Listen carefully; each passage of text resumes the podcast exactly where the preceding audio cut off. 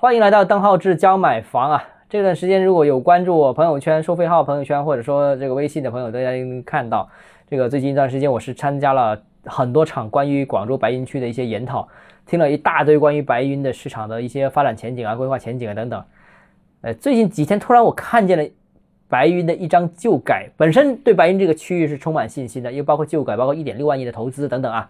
那看了这张旧改的表，我一下子就晕倒了。为什么呢？因为白云本身计划旧改是八十多条村的，但是现在这个最新的旧改的这个计划呢，只剩下六十多条村，一下子砍掉了二十五条村。就这二十五条村已经基本上是不在旧改之列的了，剩下是六十多条。那二十五条村的村民本身应该是信心满满的啊，是充满期待的。但是现在啊，我估计没有他份儿了，那就哭晕在厕所，因为改和不改差距还是很大的啊。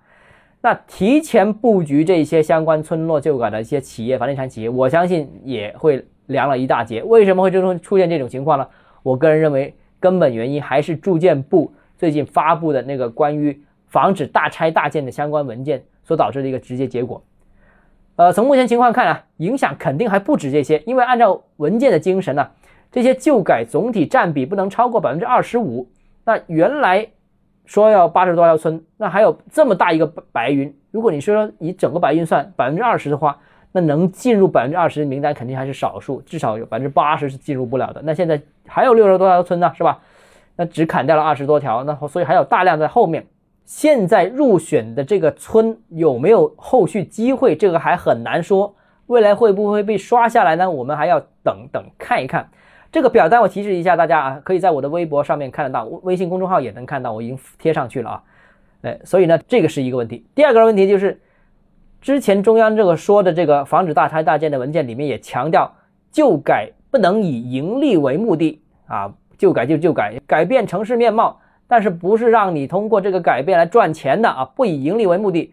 所以到底能不能改，到底怎么改？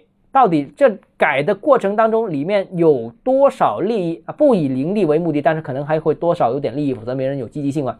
但是有多少空间呢？这些都是存在疑问的。这个是直接导致很多房地产企业到底有没有信心、有没有能力、有没有兴趣去弄的一个很重要一个情况啊。所以呢，这些问题都是存疑。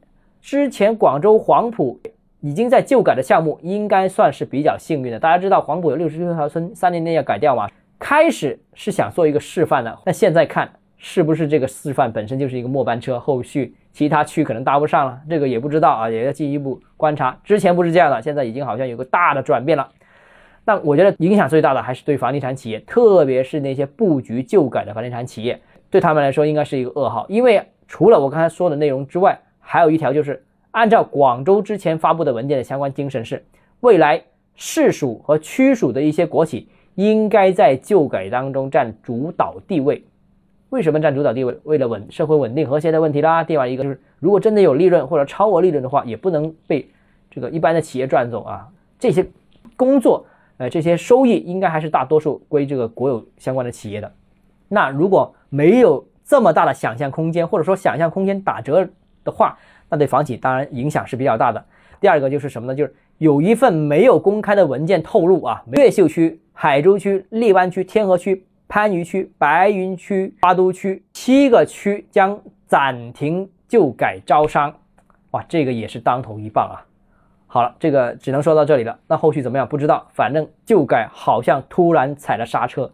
那我相信大家继续关注这个问题的，无论你是利益相关方是什么村民啊，诸诸此类的，还是一些企业，我觉得还都得密切关注的。如果你是买了这个片区的房子，你也得关注，因为。能不能就改涉及这个城市面貌能不能提升的一个关键点啊？好了，今天节目到这里啊。如果你想有其他问题跟我沟通的话，欢迎私信我或者添加我的个人微信邓浩志教买房六个字拼音首字母小写这个微信号就是 D H E Z J M F。我们明天见。